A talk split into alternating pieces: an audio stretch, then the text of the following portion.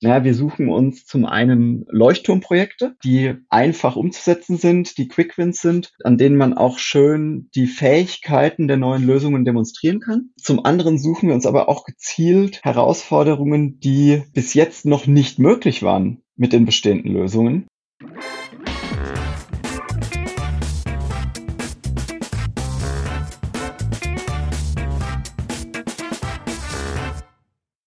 Herzlich willkommen zum Data Culture Podcast. Ich bin Carsten Bange und zu Gast heute bei mir ist Andreas Hübner. Er ist Director Data Analytics bei IFCO Systems, einem mittelständischen Dienstleister, der wiederverwendbare Lebensmittelverpackungen zum Beispiel für Supermärkte anbietet. Wir sprechen über Innovation und wie Data Analytics Innovationen erfolgreicher in Unternehmen eingeführt werden. Also hier geht es um neue Datenprodukte, neue Technologien.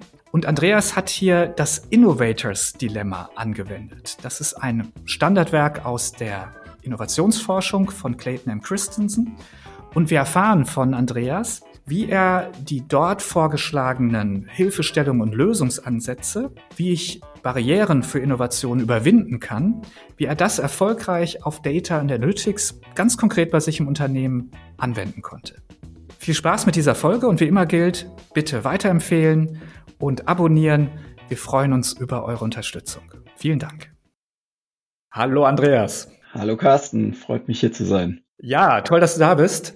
Wir haben heute ein besonderes Thema, das Innovators Dilemma. Vielleicht kennt das das der eine oder andere. Das ist ja ein relativ berühmtes oder doch recht populäres Buch von Clayton M. Christensen, also auch eine gewisse Theorie, wie man mit Innovation umgeht oder was das so passiert. Und wir wollen das heute übertragen auf das ganze Thema Data und Analytics, weil das ja auch recht innovativ ist und in Unternehmen was bewegt. Andreas, das ist dein Thema. Vielleicht erklärst du uns erstmal ganz kurz, was dieses Innovators Dilemma überhaupt ist und was es aussagt.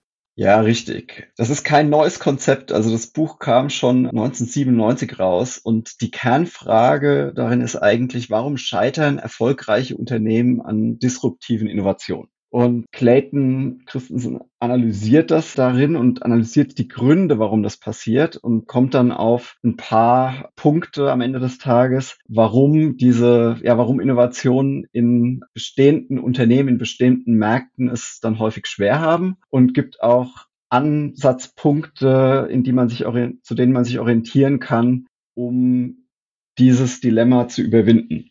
Und der, ja, der Grund, warum das auch aus der Data Analytics Sicht interessant ist, ist, dass wir bei IFCO, dem Unternehmen, für das ich arbeite, vor anderthalb Jahren uns auf die Reise gemacht haben, eine Datenplattform und ganz neuen Reporting-Ansatz einzuführen und Data Analytics-Einsatz einzuführen. Und wir nach ja, einer halben, einem halben Jahr Arbeit daran einfach gemerkt haben, okay, die Adoption, die wir uns wünschen würden, die ist noch nicht da, wo wir sie haben wollen. Und im ersten Moment war das natürlich ein erstmal frustrierendes oder entmutigendes Erlebnis. Und das hat mich dann dazu bewogen, mich ein bisschen umzulesen und zu informieren, wie geht man mit dem Thema Innovation um. Und da ist das Innovators Dilemma von Christensen einfach eines der Standardwerke, die man so in der Literatur findet. Absolut.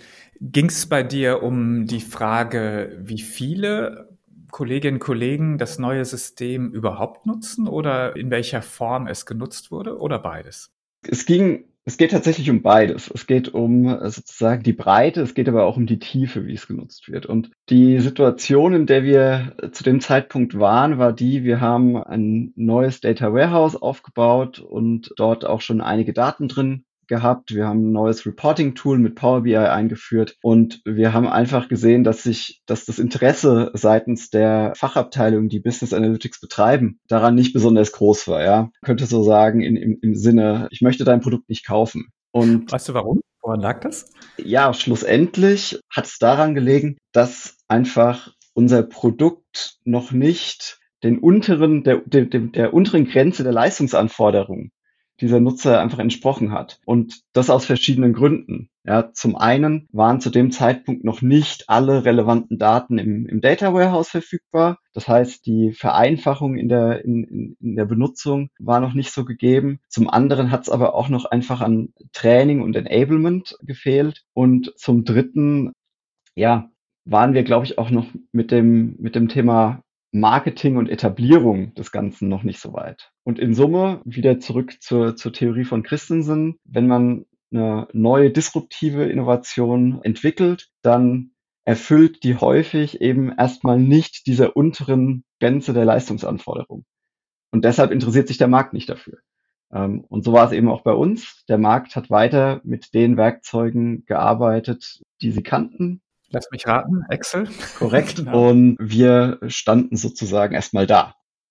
Okay, ich glaube, das geht vielen so. Das ist ja tatsächlich so, weil das Beispiel mit den Daten im Data Warehouse, es ist auf der einen Seite, glaube ich, sogar unmöglich, das im ersten Wurf schon komplett zu haben. Zum anderen ist es ja sogar eher empfehlenswert, das gar nicht zu machen, weil wir ja schon lange weg sind von der Idee, wir bauen solche Systeme Layer by Layer und müssen ja erstmal quasi das Data Warehouse fertig bauen, um dann den ganzen Stand anbieten zu können. Aber man ist halt dann Jahre beschäftigt und wenn man dann fertig ist, dann sagen einem die Anbieter, ach, toll, dass ihr das gemacht habt, aber eigentlich brauche ich inzwischen schon wieder ganz was anderes. Also insofern kommt man ja quasi gar nicht raus. Also es wird immer so sein, dass ich nicht fertig bin. Und das heißt, das hilft dir oder jemandem, der das quasi verantwortet, natürlich erstmal sicher zu sehen, okay, das ist tatsächlich eine Sache, in die ich ziemlich sicher laufen werde. Und jetzt natürlich dann die spannende Frage, wie, wie gehe ich damit um? Ne? Also was kann ich denn jetzt tun? Und da, ich habe das Buch auch gelesen, das war schon ehrlich gesagt lange her. Da hat aber der, der Clayton Christensen ja auch ein paar Antworten drauf. Ne? Und ich denke mal, das, das ist jetzt die spannende Frage, wie, wenn ich das erkenne und sage, ja, okay, das wird wahrscheinlich auch gar nicht vermeidbar sein, ja, was mache ich denn jetzt? Genau. Er hat, ich glaube, fünf oder sechs Punkte in dem, in, in dem Buch. Aus denen lassen sich jetzt nicht alle eins zu eins im Data Analytics Bereich anwenden. Aber es gibt eigentlich vier Elemente, nach denen man, nach denen man schauen kann. Das erste, oder ich zähle mal die vier auf und dann können wir die, die noch etwas explorieren. Zum einen ist es die Ressourcenallokation in einem Unternehmen wird durch den Kunden gesteuert. Also das bedeutet, was der Kunde braucht, bekommt auch Ressourcen. Ja, was der Kunde anfragt, bekommt auch Ressourcen. Das bedeutet, auf Analytics übertragen, wenn unser CFO eine Analyse anfragt, wird unsere Controlling-Abteilung versuchen, das ressourcenoptimal zu liefern. Und ressourcenoptimal bedeutet für Sie im Status quo erstmal mit Excel.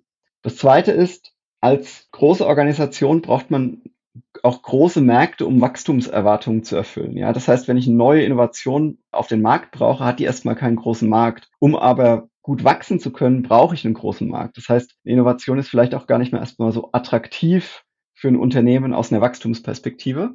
Auch das lässt sich in Teilen auf den Analytics-Bereich übertragen. Da können wir gleich nochmal drauf kommen. Der dritte Punkt ist, wir brauchen Märkte, die als Inkubatoren für unsere Innovation dienen. Ja, weil aus den vorhergenannten Gründen der bestehende Markt dafür häufig nicht in der Lage ist. Das heißt, wir müssen uns neue Märkte suchen für unsere neue Technologie, für unsere Innovation. Und das, der vierte Punkt ist, wir streben immer nach dem, oder Unternehmen streben eigentlich immer nach dem nächst profitableren Markt. Das lässt sich nicht hundertprozentig jetzt auf den Analytics-Bereich innerhalb eines Unternehmens anwenden. Den Teil, den wir übertragen können, ist, wir wollen mit unserem Produkt in den Kernmarkt vordringen, also in den Markt, in dem heute Excel verwendet. Das sind so die vier Volksfaktoren, die ich aus dem Buch rausgenommen habe und versucht habe, ein bisschen in Richtung Data Analytics zu mappen. Und ja, vielleicht können wir mal bei der Ressourcenallokation einsteigen.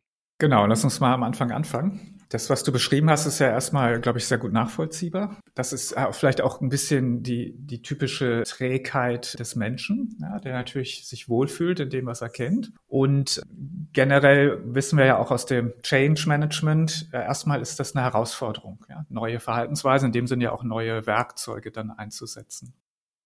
Ja, Trägheit und neue Werkzeuge, absolut. Und man muss dieser Problem der Ressourcenallokation irgendwie entkommen. Und wie machen das häufig Unternehmen? Naja, sie gründen eine dedizierte Abteilung, so wie, also für Data Analytics, so wie, wie wir das auch gemacht haben und wie es in ganz vielen anderen Unternehmen auch gemacht wurde. Von daher ist es, glaube ich, schon mal der erste richtige Ansatz, um sozusagen diesem Dilemma zu entkommen, weil die bestehenden Organisationen eben nicht die Ressourcen, nicht die Kapazität aufbringen werden, das zu tun, wenn sie nicht explizit den Auftrag dafür bekommen und den bekommen sie eben häufig nicht, weil sie ins Tagesgeschäft eingebunden sind.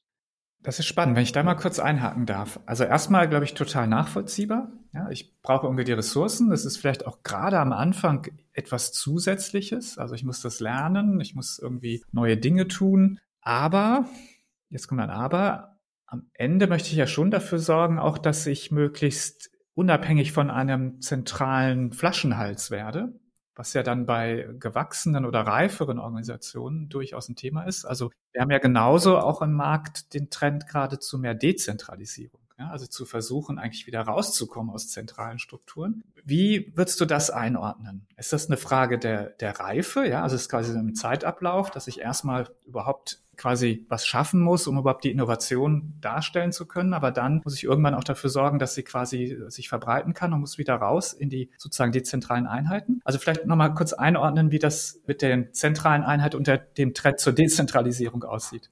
Ja, es ist so eine, so eine Art Expandieren und Kontrahieren. Und ich glaube, gerade am Anfang kontrahiert man eher, dass man sagt, okay, wir, wir sammeln erstmal ein, wir bauen hier einen, einen zentralen Ansatz. Der muss aber dann auch wieder expandierbar sein, der muss auch wieder skalierbar sein am Ende des Tages. Nämlich dann, wenn man die Werkzeuge und die Plattform geschaffen hat, sodass die, sodass, sodass der Markt, den man erreichen will, ja, dann entsprechend auch die, die Produkte nutzen kann. Und sobald die Produkte genutzt werden, die Reports genutzt werden, unsere neue, neue BI-Lösung genutzt werden, Data Warehouse genutzt wird, dann kann man auch wieder raus. Und wir sehen diesen Pull inzwischen von, sag mal, von unseren Champions, ja, den, äh, die jetzt eine Weile mit dem, was wir anbieten, experimentiert haben. Und jetzt der Pull kommt, dass immer mehr benötigt wird und auch immer mehr gewünscht wird. Und das zeigt uns eben an, okay, wir haben jetzt diese Leistungsbarriere auf jeden Fall in deren Markt, wenn man so sagen kann, überschritten.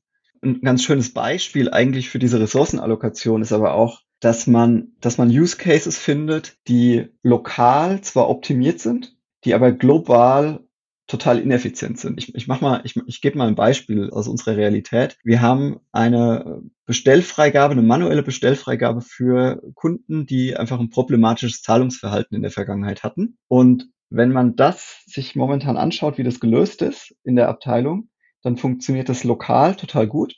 Aber auf einer globalen Basis verursacht, verursacht es super viel Aufwand. Ja? Das heißt, die Ressourcenallokation lokal im Markt ist immer wir versuchen uns so schnell und so einfach es geht wie möglich zu helfen. Wenn wir das aber aufs gesamte Unternehmen angucken, wird es ineffizient.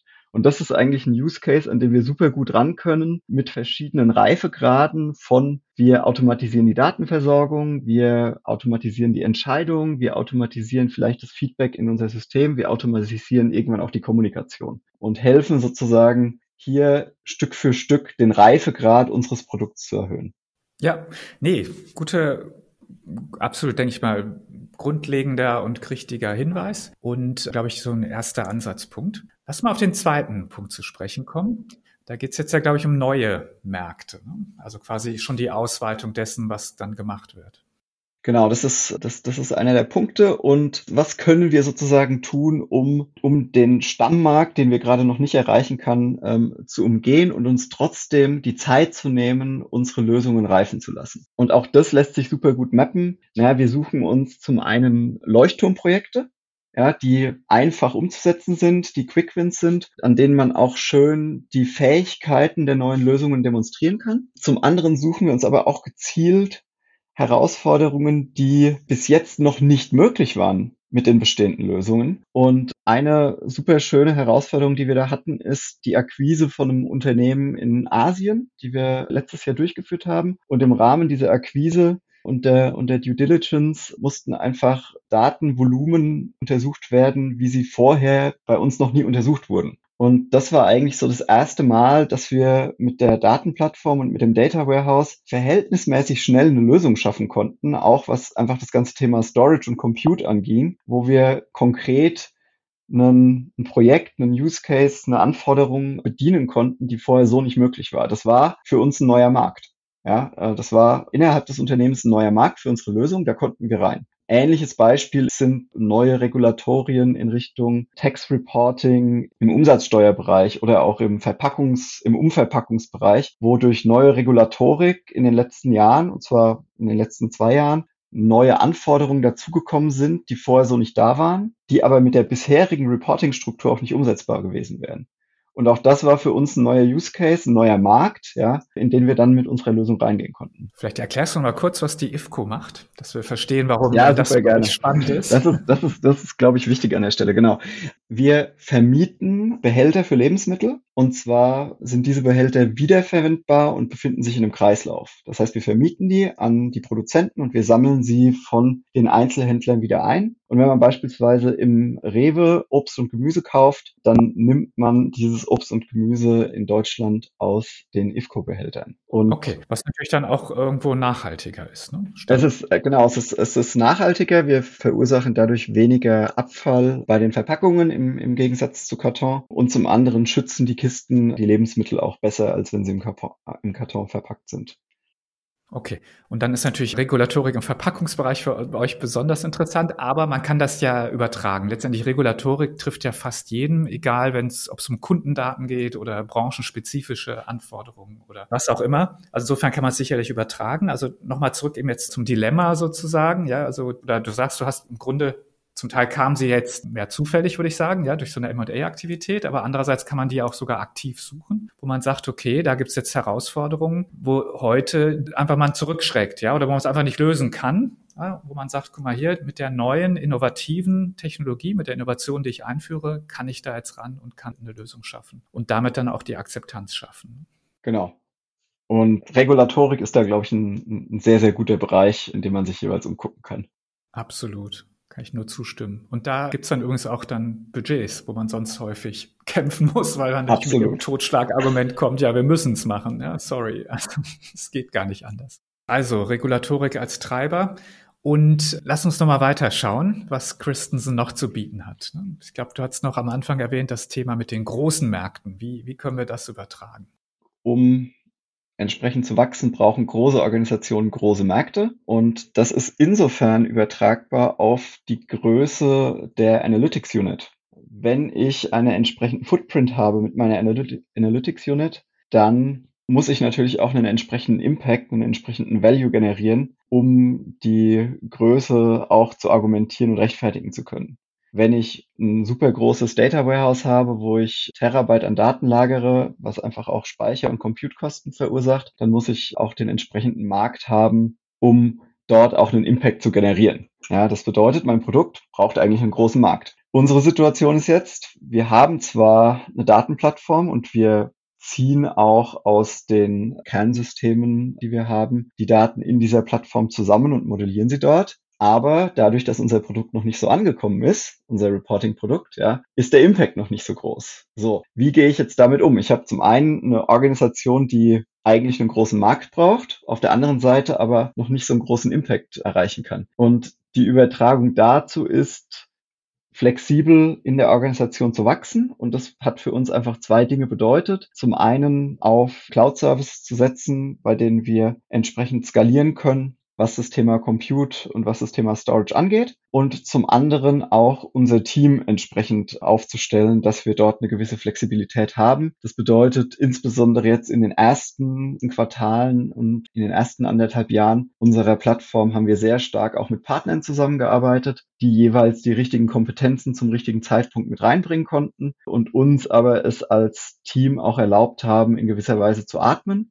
Jetzt, wo wir stärker unsere Lösung, unser Data Warehouse, Power BI etabliert haben, wachsen wir dann auch als Kernteam stärker und gleichen uns sozusagen retrospektiv der Größe unseres Marktes an. Es ist so ein bisschen invertiert, das Beispiel, aber ich glaube auch, das ist ein wichtiger Takeaway. Wenn ich beginne mit so einer Analytics-Transformation, dann muss ich mein Team entsprechend dem Impact, den es gestaltet, aufstellen und auch meine Technologie dem Impact, den es erreicht, auch entsprechend aufstellen. Mhm, mhm, okay. Ihr seid jetzt ja mehr so ein mittelständisches Unternehmen. Vielleicht kannst du es nochmal mit Zahlen ja. hinterlegen. Wie viel äh, am ja, Anfang intern, extern und vielleicht heute? Genau. Also unser Team ist gestartet mit drei Personen, also ein wirklich sehr, sehr kleines Team. Zwischenzeitlich dann angewachsen auf fünf Personen intern letztes Jahr. Inzwischen sind wir dann zu siebt und haben begonnen mit einem mit externer Unterstützung von 15 Personen, ja, so dass wir in Summe wirklich gute Teamgröße hatten, um was voranzubringen mit 20 und bauen werden jetzt im nächsten Jahr so langsam dann unser internes Team auf 10, 12 aufbauen, während wir unser externes Team abschmelzen werden für ein paar, ich sag mal, Expertenrollen, die wir noch drin behalten wollen, auf vielleicht eine Größe von fünf bis sechs. Mhm, mhm. Okay, super, vielen Dank.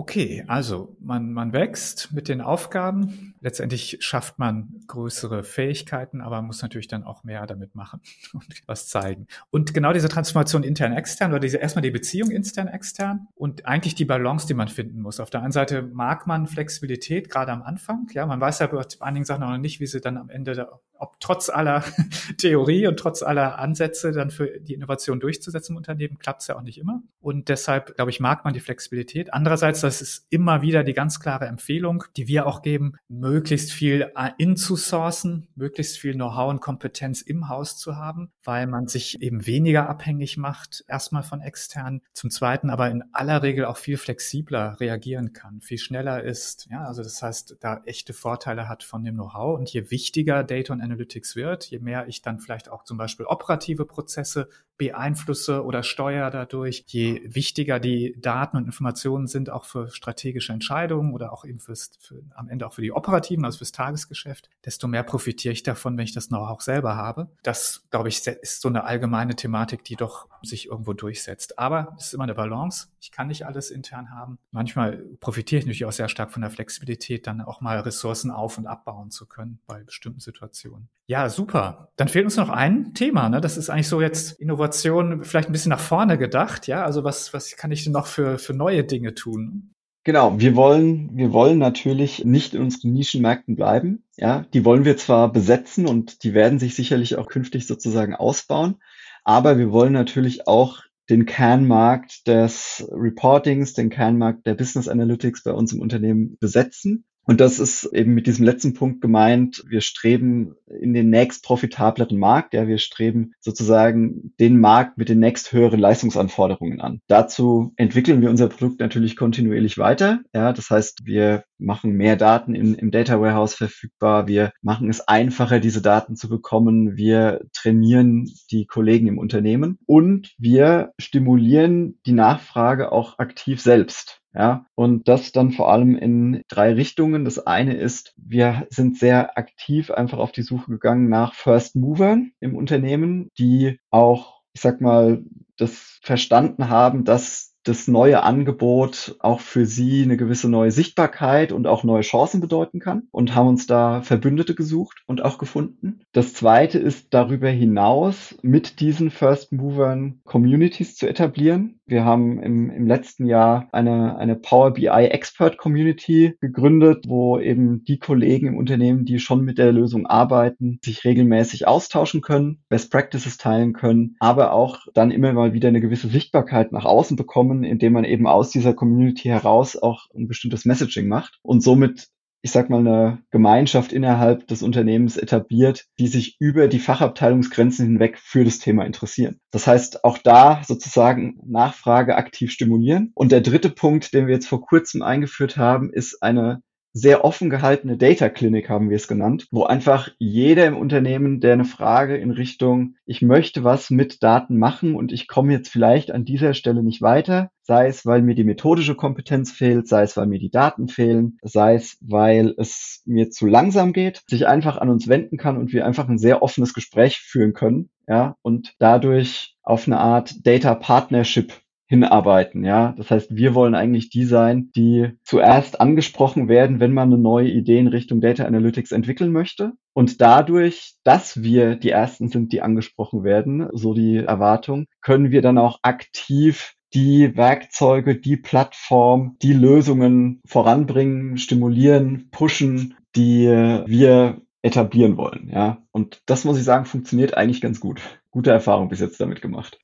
Ja, das ist super. Es ist natürlich eine Investition, ja, weil ihr dann quasi Absolut. Dinge tut, die nicht sofort irgendwie für euch, wobei ihr sagen könnt, guck mal hier, das haben wir entwickelt und ihr bezahlt das jetzt oder hier ist der ROI. Aber ich bin da ein super großer Fan von und wir hören das auch von immer mehr Unternehmen, die versuchen letztendlich genau diese Niedrigschwelligkeit vor allem darzustellen, einfach zu sagen, es muss einfach sein das eine Beispiel, ist eigentlich jetzt vor Corona, die einfach in der zentralen Kantine einmal die Woche einen Tisch aufgebaut haben. Ja, und da war der Data Doctor und jeder, der irgendwie gerade eine Frage hatte, eine Idee hatte, der konnte einfach, also irgendwas tun, dass man zum einen bekannt wird, also gehört natürlich auch ein bisschen Marketing dazu, dass man sagt, guck mal hier, wir sind da, wir helfen euch. Und andererseits, das ist dann sozusagen der Appell dann auch an die, an die Manager, an die Unternehmensleitung, ja, möglichst diesen Freiraum auch zu geben, weil es kostet ja auch erstmal Ressourcen, die ihr nicht für direkt Projektgeschäft oder ähnliches habt. Also insofern, glaube ich, ist das aber ein super Punkt. Ja, was, vielleicht, was ich noch ergänzen wollte, was wir sehen, du hast jetzt quasi sehr stark auf diesen menschlichen Aspekt dich fokussiert, ne? also Communities bilden, Ausbildung, Fragen stellen, ich direkt weiterhelfen. Ich glaube, man kann dieses Thema neue Märkte auch ein bisschen funktional sehen. Zumindest sehe ich das auch, ja, dass man sagt, okay, man fängt häufig mit so Dashboarding, Reporting-Lösungen an, merkt dann aber, dass die Analyseanforderungen doch durchaus so mal komplizierter oder weitergehender werden können, bis hin, dass man vielleicht irgendwann im Data Science Bereich landet, wo man dann vielleicht nochmal ganz neue Sachen machen kann. Und da interessieren sich ja auch immer mehr Menschen dafür, auch in Fachbereichen. Und es gibt noch einen zweiten Aspekt, wo ich Wachstum sehe, das ist das ganze Thema Planung, ja, wo man sagt, okay, wir machen viel hier im Ist-Reporting, aber wir haben auch einen häufig einen relativ aufwendigen manuellen Planungsprozess, der häufig heute auch den Anforderungen nicht mehr entspricht, weil wir eben eigentlich ständig neues Forecasting machen müssen. Die, die Welt ändert sich einfach zu schnell. Also der Plan vom letzten Jahr funktioniert eh nicht mehr. Also das sind vielleicht auch nochmal Ideen, ja, dass man funktional schaut und dann eventuell jetzt im Fall Power BI und Planung gibt es zwar inzwischen so ein paar Add-ins, aber im Großen und Ganzen wird man dann ja sogar auch sein Portfolio erweitern von den ja, werkzeugseitigen Fähigkeiten. Absolut. Ich glaube, für uns speziell war es oder ist es nach wie vor vor allem das Thema, das abhebt auf die, auf die Person, auf die Menschen, mit denen wir arbeiten. Aber auch das Thema Nachfrage. Hier könnten wir doch was besser forecasten. Hier könnten wir doch was alternativ oder mit, mit einer alternativen Lösung auch was planen oder was automatisieren. Das sind Punkte, die wir natürlich auch immer wieder anbringen und dann auch mit Beispielen. Ich glaube, man muss es immer mit Beispielen unterfüttern, wie das dann aussehen könnte, um es sozusagen schmackhaft zu machen, dass dort dann auch Zeit investiert wird, weil dann sind wir wieder so ein bisschen zurück bei der Ressourcenallokation, ja. Ja, ganz genau. Der Kreis schließt sich. Logischerweise hängen die, die genannten Themen zusammen. Und das ist jetzt eigentlich auch schon ein schönes äh, Schlusswort quasi. Unsere Zeit ist nämlich um, dass du vielleicht nochmal ganz kurz so zusammenfasst. Also ich fand es erstmal super interessant, nochmal quasi diese eher theoretische Basis anzuwenden und damit aber wirklich auch wertvolle Hinweise zu geben, wie man letztendlich damit umgehen kann, wie man letztendlich die Grundfrage, die viele haben, ja, beantworten kann, wie schaffe ich denn jetzt mehr Akzeptanz, mehr Nutzung und damit häufig dann auch mehr Nutzen von Data Analytics Unternehmen. Also ich fand es ganz toll. Schon mal vielen Dank, Andreas. Aber das letzte Wort gehört immer dir als Gast und vielleicht kannst du uns nochmal so ein bisschen abschließend so deine, deine Summary geben zu dem Thema. Gerne, gerne. Das Buch ist sicherlich nicht eins zu eins auf Data Analytics anwendbar. Aber mir persönlich und ich glaube uns als Team hat es geholfen, Blindspots zu identifizieren, wo wir noch andere Wege gehen können. Und es hat unserem internen, aber auch externen Erwartungsmanagement einfach ein bisschen geholfen zu erkennen, okay, wir sind hier an was Innovativem dran und vielleicht ist unser Produkt, braucht unser Produkt einfach noch ein bisschen, bis es den Markt erobern kann. Und das hat uns die notwendige Ruhe und Werkzeuge am Ende des Tages auch gegeben, um daran weiterzuarbeiten und dann auch erfolgreich zu sein. Super, ganz toll. Ich frage ja immer noch nach einem Buchtipp am Ende oder das ergibt, erübrigt sich ja schon fast. Also wir packen den Link auch zu dem Buch The Innovators Dilemma nochmal rein. Aber trotzdem, vielleicht hast du ja noch einen anderen Tipp für uns, was dir in letzter Zeit geholfen hat oder wo du sagst, das war eine gute Sache. Gerne. Ich kann zum einen empfehlen Who, The A-Method for Hiring von Geoff Smart und Randy Street. Ein sehr, ich sag mal, leanen Prozess von der Anforderungsdefinition an eine Rolle über das Sourcing, über die Interviews bis zum Selling der Rolle auch beschreibt, was mir ganz gut geholfen hat, gerade in Prozessen, wo es schnell gehen muss, auch, auch schnell zu sein. Und wir hatten ja das Thema Teamaufbau angesprochen, dann auch unser Team weiter aufzubauen. Und eine andere Leseempfehlung, kein Buch, es ist einfach nur ein Blog-Eintrag. The Data Business Partnership aus dem Blog Locally Optimistic kann ich sehr zum Lesen empfehlen, wenn man so eine Data Business Partnership aufbauen möchte. Das ist sehr inspirierend gewesen, der Artikel. Ja, super. Du, vielen Dank. Wir packen die Links rein, der BART-Webseite in der Podcast-Beschreibung, dann findet jeder die einfacher. Ich bedanke mich ganz herzlich ich wünsche euch weiter viel Erfolg beim weiteren Aus- und Aufbau und der, ja, der weiteren, des weiteren Vorantreibens der Innovation bei euch im Unternehmen. Andreas, danke und bis bald. Vielen, vielen Dank, Carsten.